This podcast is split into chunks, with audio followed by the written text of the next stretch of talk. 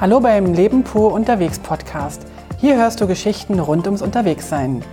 Lass uns das Kribbeln im Bauch spüren, wenn wir wieder den Rucksack packen. So, herzlich willkommen bei einer neuen Folge im Leben pur Podcast und ich habe heute die große Ehre, den zauberhaften, unschlagbaren, wunderbaren, traumhaft schönen, ruhigen, liebevollen Gerd zu anzumoderieren. ich übergebe das Mikrofon mal. Hallo zusammen. Wir haben uns äh, heute zusammengefunden, um einen zweiten Teil äh, bezüglich Ihrer Alpenüberquerung ähm, an, also zu starten. Und äh, es ist wieder, was wir schon das letzte Mal gemacht haben, bezüglich äh, ich werfe ein paar Wörter in den Raum und die Heike wird beantworten, wie das jetzt nach dieser Alpenüberquerung oder wie es während der Alpenüberquerung äh, diesbezüglich war, ob das jetzt eine neue Bedeutung hat oder eine andere Bedeutung hat oder speziell, was sie gerade für äh, eine Beziehung zu den Worten hat. Genau. Ähm, das Erste, was wir machen, ist etwas natürlich äh, sehr Wichtiges. Ähm, es ist nämlich äh, nicht nur für dich, sondern für jeden Mann täglich was Wichtiges. Da geht es um Essen und Trinken. Aha, nur, ist es nur für Männer wichtig? Für jeden ah, okay. Person, die es gibt und auch für Tiere. Ah, okay, gut.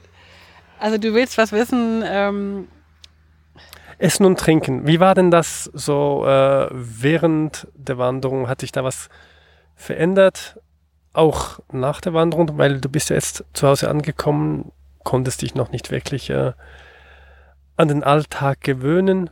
Ähm, hast du was beibehalten? Äh, hat sich da was geändert? Oder wie war das grundsätzlich? Weil man hat ja einen schweren Rucksack und muss sich immer entscheiden zwischen viel Essen, was ja was Leckeres ist, also viel Auswahl und dafür halt auch viel tragen oder wenig essen und wenig tragen. Also, ich bin ja äh, losgewandert mit der Vorstellung, ich würde irgendwie jeden Tag kochen und würde unterwegs also sozusagen Selbstversorger sein. Ja, davon habe ich gehört. Habe aber festgestellt, dass ich nicht in der kanadischen Wildnis unterwegs bin, wo es keine Cafés und Restaurants gibt, sondern ich bin tatsächlich alle 20, 30, 40 Minuten an irgendeinem kleinen Café, in einem kleinen Restaurant vorbeigelaufen und habe dann also meinen Plan, jeden Tag selbst zu kochen, ziemlich schnell aufgegeben, weil ich ja nur einen klitzekleinen Kochtopf dabei hatte und habe dann, ähm, ja, ganz ehrlich, so vormittags und, und nachmittags so auf, auf Brote mich eingeschossen sozusagen und habe dann abends meistens in irgendeiner Hütte, in irgendeinem Restaurant irgendwas gegessen. Ziemlich Wehrschaft. Äh, vielleicht weiß der ein oder andere ja, dass ich eigentlich vegan bin. Und wenn ich sage eigentlich, hat es auch einen Grund, weil ich tatsächlich das nicht ganz durchhalten konnte auf der Reise. Ähm, es hat angefangen mit diesen furchtbar leckeren Nusskipfeli. Also es sind so Croissants mit, einer, mit so einer Nussfüllung. Die sind Oberhammer. Und die musste ich, also die waren dann sozusagen mein täglicher Antreiber. Die gibt es also in jeder Hütte. Und die sind wahrscheinlich, nehme ich an, nicht vegan. Die habe ich dann aber trotzdem gegessen. Und ich habe auch ein oder anderes Mal was gegessen, was nicht vegan war. Ähm, bin darüber ein bisschen traurig, wenn ich ehrlich bin, weil das entspricht nicht meiner, wie soll ich sagen, meiner moralischen Einstellung. Und habe aber auch gemerkt, wie schwer es ist, denn dann wieder konsequent zu sein und wieder auf vegan umzustellen. Da muss ich mir noch Gedanken drüber machen. Das ist gerade komisch. Aber was ich gegessen habe, ich habe sehr viel Nudeln gegessen, sehr viel Nudeln mit Tomatensauce. Ich habe ähm, viel zu wenig Kartoffeln gegessen. Darauf habe ich jetzt richtig Hunger und freue mich auch richtig drauf, wenn wir jetzt zu Hause sind, wieder Kartoffeln zu essen. Da kommt jetzt wahrscheinlich mein deutsches Herz durch, mein Kartoffelherz. Mm. Ich habe viel mehr gegessen, als ich eigentlich wollte und als ich eigentlich gebraucht hätte. Weil normalerweise denkt man ja irgendwie so, ja, man kann auch ein bisschen was abnehmen vielleicht. Aber darüber reden wir ja jetzt gerade gar nicht, oder? Nein, nein, ähm, abnehmen und so ähm, brauche nicht, auch nee, später nicht darüber sprechen, hat ja nicht funktioniert. Wie bitte? Was hast du gerade gesagt? Ich möchte nur sagen, dass du vier Wochen lang Pizza gegessen hast, wenn ich dein Bäuchlein anschaue. da hat es bei dir auch nicht funktioniert. Ach, jetzt kannst du wohl nichts mehr sagen. Also das ist jetzt ein doofes Thema. Kann man das rausschneiden? Regie, rausschneiden? wir gehen zum nächsten Thema. Ähm, Aber wir wollten noch über das Trinken reden. Ja, trinken. Also ich habe ja eigentlich vom Podcast zu Podcast zu Podcast zu Podcast immer gehört Espresso. Und Apfelschorle. Espresso und Apfelschorle. Und ich habe natürlich viel Wasser getrunken, weil es gab natürlich überall in den äh, Flüssen Wasser, was ich mir natürlich abgefüllt habe, meine Flasche. Aber viel mehr gibt es noch nicht zu sagen. Es gab zwei, drei Abende, die ich dem Wein verfallen bin. Ja, ich glaube im, im Wallis einmal zum Beispiel und in Innetkirchen war es dann noch schwerer Alkohol. Das weiß ich jetzt gar nicht mehr so genau. Genau, eben schwerer. und dann gab es aber noch einen Weinabend oben auf dem Beatenberg ähm, mit den Nachbarn, mit den Campingnachbarn. Auch da war es dann schwer, den Zelteingang zu finden, aber es schlief sich danach ziemlich gut. Wunderbar. Ähm, das andere Thema war, ähm, was ich da dich fragen wollte, wie war das mit draußen alleine schlafen? Eigentlich war ja das Zelt äh, dein Hauptzuhause zu Beginn mal vorgesehen. Und du hattest ja vor der Etappe noch einmal geübt, äh, weil es dein erstes Mal war, alleine draußen im Wald zu schlafen. Und wie war das dann während der Reise? Hattest du nicht noch andere Fragen vorbereitet? Nur kurz. Also es ist so, dass ich tatsächlich draußen geschlafen habe. Ähm, aber ich muss auch ganz ehrlich sagen, also ich habe das gemacht, das ist okay und ich würde das auch wieder tun, wenn ich es jetzt müsste. Aber ich fand es eigentlich besser, in einem Zelt zu schlafen, auf einem Zeltplatz. Weil ich kann es gar nicht genau sagen. Ich glaube, es lag so ein bisschen an den Geräuschen. Ich bin da jetzt nicht der große Held. Ich habe das gemacht, wie gesagt, das bin ich auch das finde ich auch schön, dass ich es gemacht habe, dass ich da jetzt also mal einen Haken hintermachen kann. Und ich würde das auch jederzeit wieder, also einfach wild campen, mit jemandem zusammen machen, also mit dir zum Beispiel. Aber ich kann durch diese vielen Geräusche nicht so gut schlafen. Und also es ist nicht so, dass ich jetzt irgendwie tierisch Angst hatte, aber ich hatte, ich sag mal, alle halbe Stunde war ich wach. Und das ist dann natürlich, wenn du eine ganze Nacht so durchschleifst, du bist nächsten Morgen irgendwie überhaupt nicht ausgeschlafen. Und früh um vier, halb fünf kamen ja dann die Vögel dazu, die dann richtig Lärm gemacht haben. Und da muss ich sagen, ich war dann eigentlich am nächsten Tag ziemlich gerädert und habe dann auch gemerkt, meine Kräfte ließen schon ab Mittag nach und das war nicht meins und und habe dann beschlossen, dass ich dass ich das eigentlich, äh, wenn es geht, nicht mehr unbedingt machen muss. Und bin dann im Zelt wunderbar un untergekommen und bin ja dann auch, auch einigermaßen in Hütten und so gewesen. Okay, wunderbar. Das nächste, äh, was ich fragen wollte, hast du eine neue Beziehung zu der Stille? Mhm.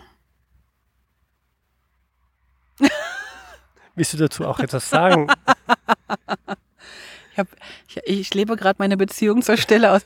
Es ist tatsächlich so, dass ich es glaube, mehr genießen kann. Aber das ist, glaube ich, auch klar. Ich habe, ähm, ja, ich glaube, habe so grundsätzlich so ein bisschen eine größere Ruhe. Aber was im Gegensatz zur Stille mich gerade ziemlich nervt, ist halt Lärm, also Menschenmassen. Wir waren ja heute Nacht im Schwarzwald auf dem Campingplatz und also ist natürlich klar, super Wetter, tolle, tolle Gegend. Na klar ist der Campingplatz voll, aber das, das war nicht so meins. Also das ist mir zu laut und wenn ich ganz ehrlich bin, mir ist schon klar, dass ich mich wieder daran gewöhnen werde. Das ist mir schon klar. Aber wenn ich ganz ehrlich bin, wünschte ich mir, dass ich diese Sensibilität behalte, dass ich das besser wahrnehmen kann. Wunderbar. Ähm, was mich immer bei, bei deinen Geschichten erfreut hat, egal ob im Podcast oder wenn du mir persönlich erzählt hast, waren die Begegnungen mit Menschen. Mhm. Erzähl mir ein bisschen davon. Oh, da gibt's, also, das ist, glaube ich, eines der größten Geschenke dieser Reise gewesen.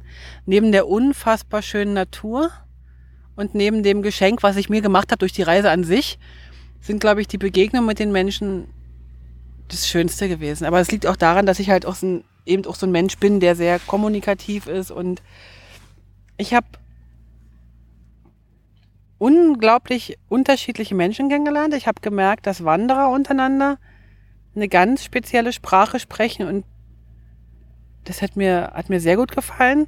Also du kannst eigentlich, wenn du mit dem Rucksack unterwegs bist, dich mit jedem anderen, der einen Rucksack auf dem Rücken hat, unterhalten und, und du weißt sofort, wir reden vom Gleichen, wir wissen, wie anstrengend es ist, wir wissen aber auch, wie schön es ist, wenn du da irgendwo oben angekommen bist oder wir wissen alle, wie, wie lecker die Apfelschorle oder das Bier oder was auch immer die Leute gerade trinken schmeckt. Ähm, das ist wunderschön.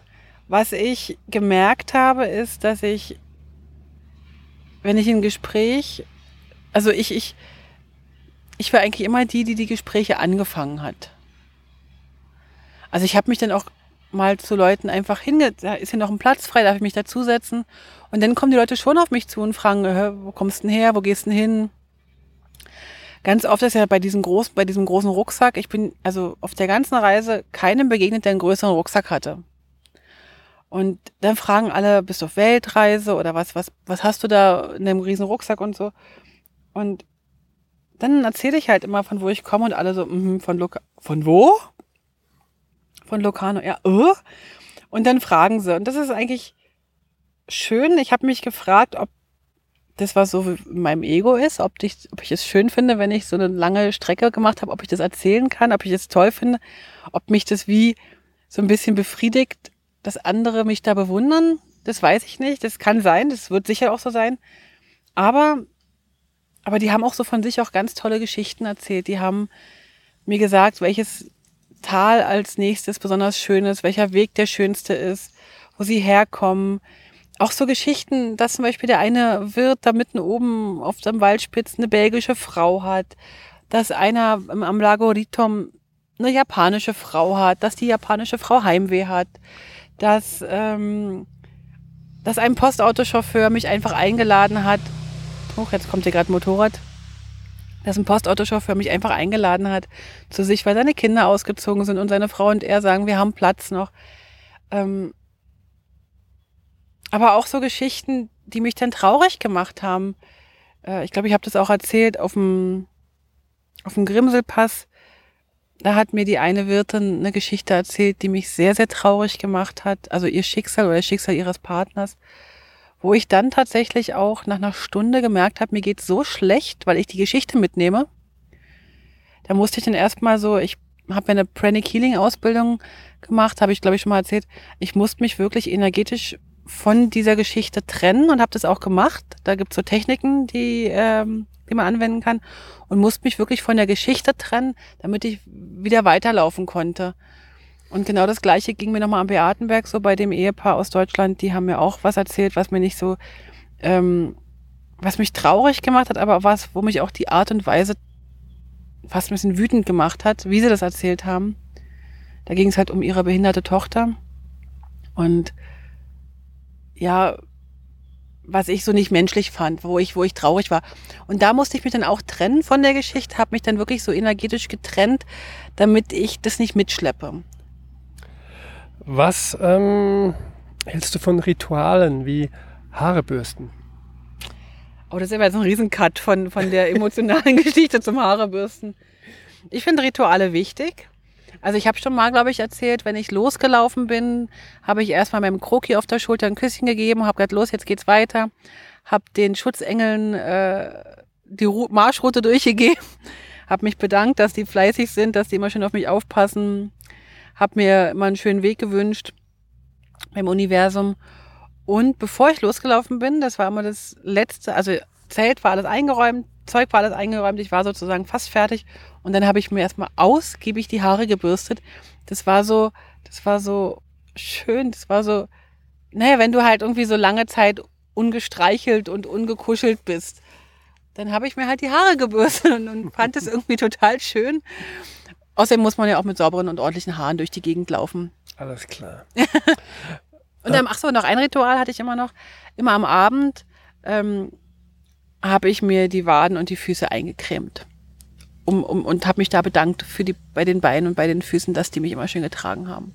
Und dann gab es noch die Rituale mit den Espressi und den Nussgipfeli. Ja, ja. eindeutig. Genau. Ja, ja. Alles wichtig. Darf man nicht vergessen. Ähm, was waren die meistgestellten Fragen, die du, hat, die du kriegtest? Von den Leuten? Genau. Ähm, also natürlich erstmal die Frage, wo kommst du her, wo gehst du hin? So, das ist natürlich klar, weil sonst können sie mich nicht einordnen. Ähm, ganz oft wurde gefragt, was hast denn du für einen lustigen Dialekt? Der, der war so, der kon, ah, kommst du jetzt irgendwie aus dem Appenzell oder kommst du aus, aus, aus, aus Holland oder wo kommst denn du, kommst denn du her? Du hast ja so einen merkwürdigen Dialekt. Und kein Mensch hätte, ist auf die Idee gekommen, dass ich als Deutsche versuche, Schweizerdeutsch zu reden. Das so als Erfahrungswert ähm, eine große Seltenheit ist, weil die Deutschen, wenn sie in die Schweiz einwandern, äh, sehr oft ihre Sprache beibehalten, weil sie denken, sie verstehen sie ja und, äh, und leider nicht versuchen, äh, Schweizerdeutsch zu sprechen, was dann, ja, ich finde es schade.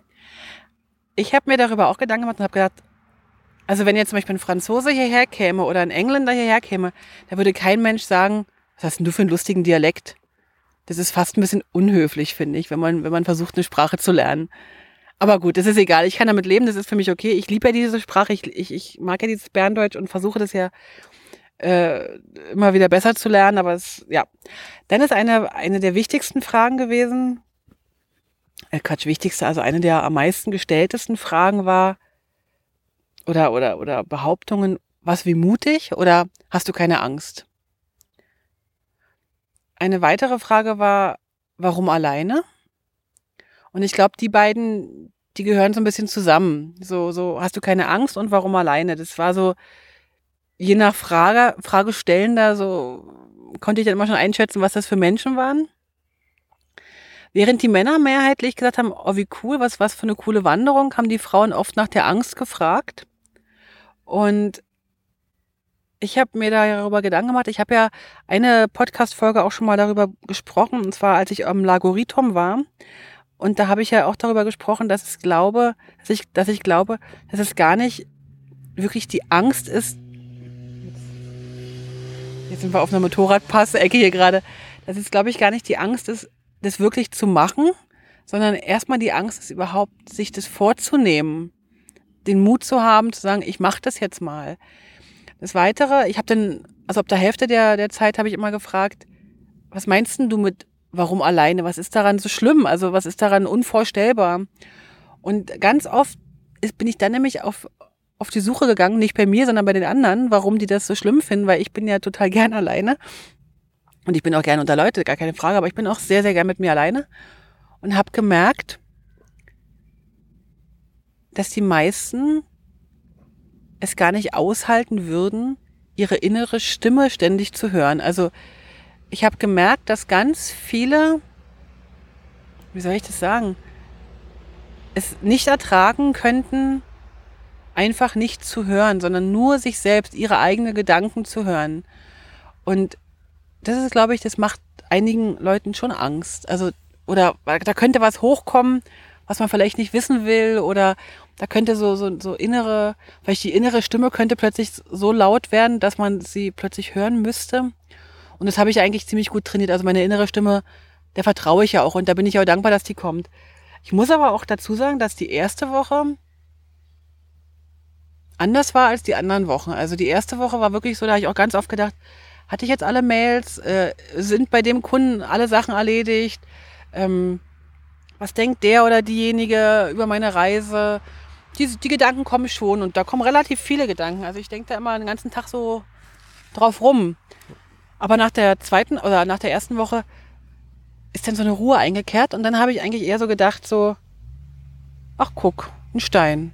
Genau, das hattest du ja in einem Podcast auch schon Genau. schön beschrieben, wie, Mhm. wie, wie deine Stimme ein bisschen ruhiger wurde Mhm. und du dich äh, ja, in der Stille finden konntest. Und warte, warte noch ganz kurz, ich hatte nämlich noch, auch noch eine Frage aufgeschrieben, die immer wieder kommt. Äh, jetzt muss ich nur kurz gucken. Ach so, noch eine Frage kam immer auf, wie viel Kilometer läufst du pro Tag? Ja, das mit dem, mit dem Messen, das hast du mehrmals erzählt, Mhm. auch von Leuten, die nicht gewandert sind, sondern mit dem Fahrrad unterwegs waren, die so, mein, so in, immer ein Ziel hatten, ich muss so und so viel erreichen, weil sonst war der Tag nicht ausgefüllt oder nicht, mhm. nicht wirklich äh, richtig ja, bestimmt. Genau, und das war so eine Sache, die, ähm, die hat mich am Anfang auch noch sehr interessiert. Aber da muss ich auch ganz ehrlich sagen, weil ich überhaupt keine Ahnung habe, wie viel laufe ich, was schaffe ich. Ich hätte ja auch keine Ahnung, schaffe ich überhaupt in den vier Wochen die, die, die Strecke. Ich hätte überhaupt keine Ahnung.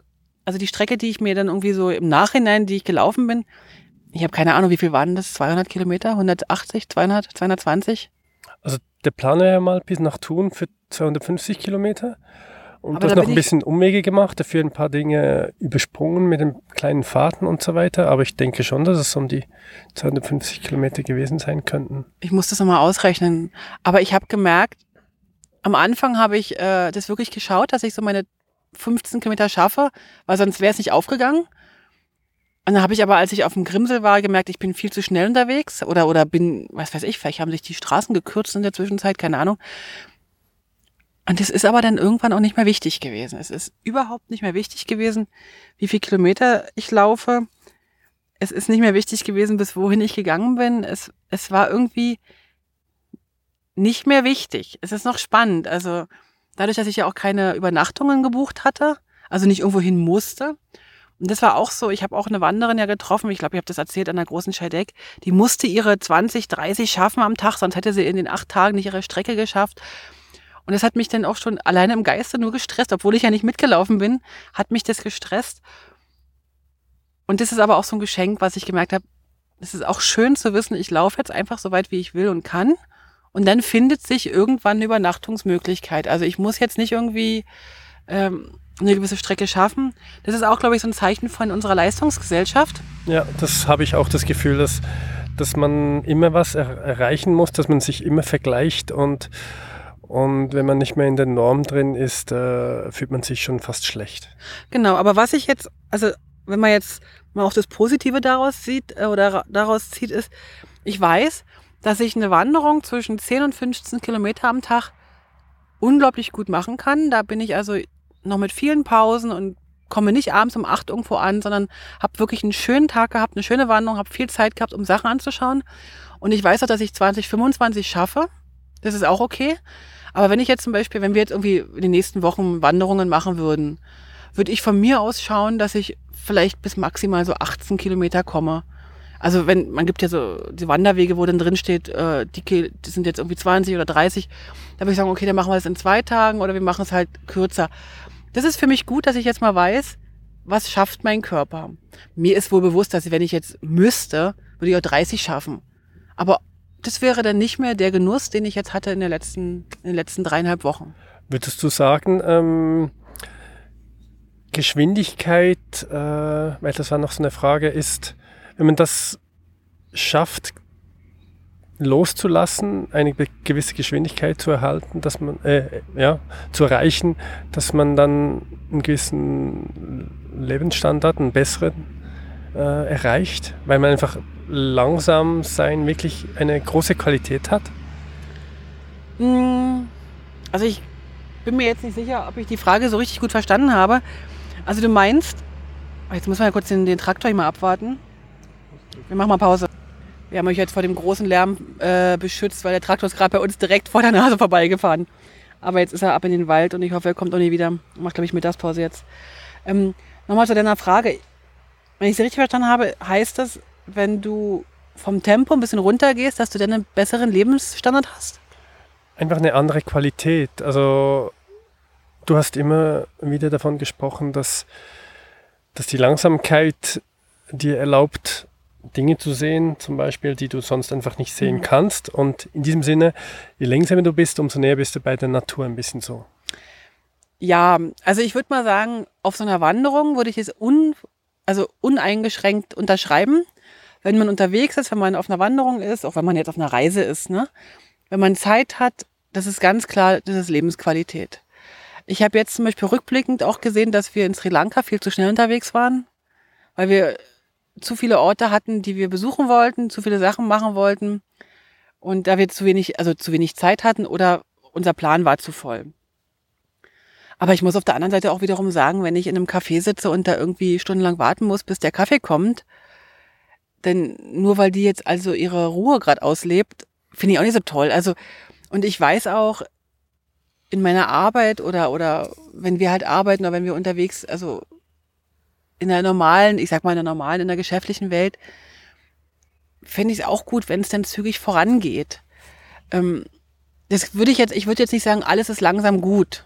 Nee, nee, definitiv nicht. Es geht schon mehr einfach grundsätzlich die Lebensqualität. Also auch wenn ich was ähm, mit der Arbeit zu tun hat, wenn ich mir Zeit dafür nehme, ist es ja. schlussendlich ja sicher auch die bessere Qualität, die bessere Vorsicht ja. und so weiter dahinter, als wenn ich einfach, wenn man mir sagt, in 15 Minuten muss es fertig sein. Warte, der Traktor kommt nochmal.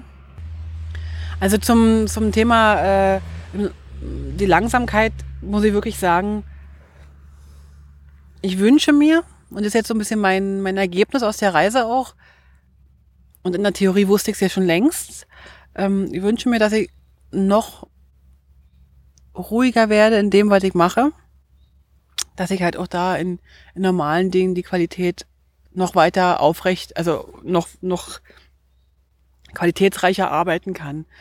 Was ich ja durch meine Arbeit mit Menschen, also gerade in den Schulungen, ja schon weiß, dass ich nicht am Tempo drehen kann. Dadurch lernen die Menschen ja nicht schneller, nur, ne, nur weil ich halt denen das schneller erkläre. In der Arbeit, in der Schulungsarbeit ist mir das schon klar. Jeder muss zu seinem Tempo äh, machen. Was ich aber gelernt habe, ist, und das habe ich auch vorher schon in der Theorie gewusst, wenn man den Leuten, also man muss den Leuten oder auch mir selber das eigene Tempo auch zugestehen. Also ich muss auch sagen, okay, die Sachen kann ich jetzt schnell. Also ich bin halt relativ flink am Computer. Ne, da bin ich schnell. Aber es gibt Leute, die das nicht so schnell können oder die das nicht so schnell sehen, was da eben für Fenster aufpoppen und so weiter. Und da muss ich halt noch ruhiger werden und kann sagen, okay, nimm dir die Zeit, um die Fehlermeldung zu lesen, sonst verstehst du nicht, was da in dem Programm gerade passiert. Und ich glaube, das ist mir jetzt so ein bisschen bewusst geworden. Und was mir auch bewusst geworden ist in der, auf der Reise ist, auch das hatte ich vorher auch schon so ein bisschen im Kopf, aber es kommt sowieso alles in dem Tempo, wie es sein muss. Manchmal passieren Dinge, wo man erst denkt, oh, wie doof. Also wie zum Beispiel ähm, am letzten Tag, wo ich das Restaurant den Platz nicht bekam. Und da war ich echt zutiefst traurig. Weil ich hatte mir gewünscht, ich hätte das sogar geplant in meinem Kopf, dort jetzt schön zu essen mit einem schönen Ausblick und die Menschen zu beobachten, die Aare zu beobachten, im schattigen Platz. Und dann haben die mich einfach da in so eine doofe Ecke gesteckt und da wollte ich aber nicht. Und dann kam nachher die Massage, von der ich überhaupt nicht wusste, dass es die gibt, im Marzili, noch dazu. Und die war viel schöner als alles andere. Sehr schön. Ähm, Planen, Erwartungen sind ja immer die, die größten Möglichkeiten, enttäuscht zu werden. Genau. Dann würde ich sagen, noch die letzte Frage. Ja. Ähm, wo war es denn am schönsten? Oh, das ist eine, eine gute Frage. Ähm, wo es am schönsten war, ist, ist hm. Also ich kann dazu eine ganz kleine Geschichte erzählen und dann glaube ich, sagt es eigentlich alles. Ich habe mit Gerd eigentlich jeden Abend oder mit dir ja jeden Abend oder fast doch. Ja, ja doch, also eigentlich mehr oder weniger jeden Abend gesprochen. Wir haben jeden Abend telefoniert. Mal kürzer, mal länger. Und dann habe ich manchmal so gesagt zu ihm, ich sage, also heute habe ich echt die schönste Wanderung gehabt von, von der ganzen Wanderung. Das war so eine schöne Strecke, so eine märchenhafte Natur, so eine traumhaft schöne Aussicht, so ein super Wetter, so tolle Menschen, so tolles Essen. Das war heute die schönste Wanderung, der Wandertag der ganzen Wanderung. Und dann hast du gesagt einmal, und das habe ich gar nicht so wahrgenommen, aber das sagst du jeden Tag. Und dann ist mir erst bewusst geworden, dass ich das wirklich jeden Tag so empfunden habe. Also es gibt nicht das Schönste.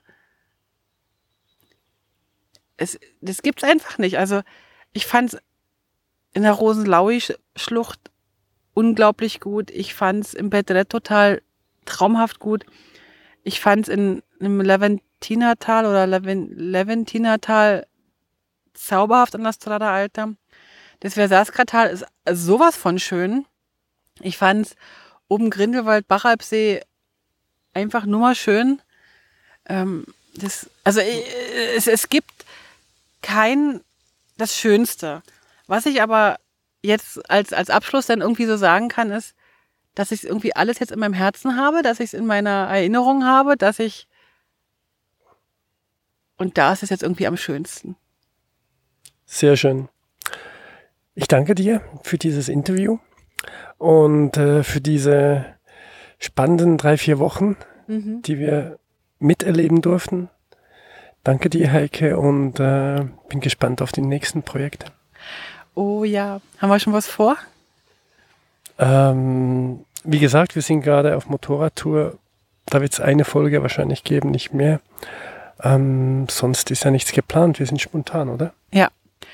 Das können wir jetzt mittlerweile ziemlich gut, finde ich. Ähm, also ich danke dir, dass du die ganze Zeit mir geholfen hast, die Podcast-Folgen auch nochmal zu kontrollieren, die Bilder hochzuladen, weil das wollte ich eigentlich alles vom Handy aus machen. Das ist nicht so gut gegangen. Vielen, vielen Dank, dass du dir die Zeit genommen hast immer dafür, dass du mich sozusagen von zu Hause aus begleitet hast, mein virtueller Assistent warst in der Zeit, dass du dir jetzt die Zeit genommen hast für die Fragen und euch da draußen nochmal ganz, ganz herzliches Dankeschön. Und ich möchte noch eine ganz kurze, ähm, ein ganz kurzes Feedback vorlesen. Das hatte ich ja versprochen. Und zwar hat die Verena mir eine Nachricht geschickt, die hat mich sehr, sehr gefreut. Ähm, Hallo Heike, habe den Podcast durch Zufall entdeckt und er macht mir so viel Spaß. Durfte schon mit euch durch Sri Lanka, äh, bei Sri Lanka dabei sein und folge nun gespannt der Alpenüberquerung. Danke, dass du Heike bzw. ihr das mit uns Hörern teilst. Danke dir, Verena, dass du das geschrieben hast. Äh, danke euch allen, die dazuhören. Und ich freue mich schon ganz, ganz sehr auf ähm, unsere neuen Projekte, auf unser, Gott, wir sind auch wirklich so ein paar Reisefüdlis, hä? Wir sind so, sagt man das? Ja, in der Schweiz sagt man das genauso, ja. Also wir sind gerne unterwegs, wir sind gerne draußen unterwegs. Wir werden sicher noch ein paar Folgen aufnehmen, wo wir hingehen. Wir wollen eventuell diesen Sommer ja noch eine kleine Motorradreise, so eine Sommerreise machen. Ich habe mir gerade überlegt, ob ich vielleicht die Motorradreise vom letzten Jahr noch einsprechen sollte und da noch euch mitnehmen könnte. Das wäre auch noch eine Möglichkeit, ja. Auf jeden Fall wünschen wir uns schönes Wetter, weil dann macht es am meisten Spaß. Das stimmt. Und jetzt machen wir erstmal Schluss. Wir haben, glaube ich, hier heute maßlos überzogen. Wir sind schon bei 32 Minuten. Aber jetzt musste das auch mal sein, so als, als Abschluss von der Reise. Und ich habe noch ein paar Punkte aufgeschrieben, aber die kommen mal später irgendwann ran. Ich habe mal letztens von einem äh, gehört, der hat gesagt, es gibt ein, ein, ein Gefühl nach der Reise. Und dann gibt's noch mal so ein Gefühl vier Wochen später nach der Reise. Das, das hat sich dann, das dreht sich dann noch mal. Vielleicht mache ich dann noch mal eine Folge passend zur Alpenüberquerung. Hört sich spannend an. Ja, ich bin auch gespannt.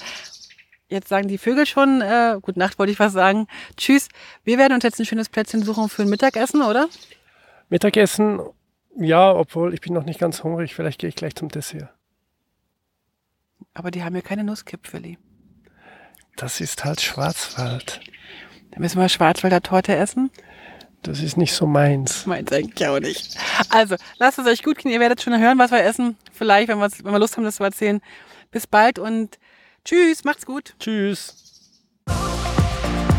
Alle Infos zum Leben pur unterwegs Podcast findest du unter www.leben-pur.ch. Du kannst auch alle aktuellen Bilder auf Instagram unter leben.pur anschauen. Wenn du über aktuelle Episoden informiert werden willst, abonniere doch einfach den Podcast bei iTunes und unsere Newsletter auf www.leben-pur.ch.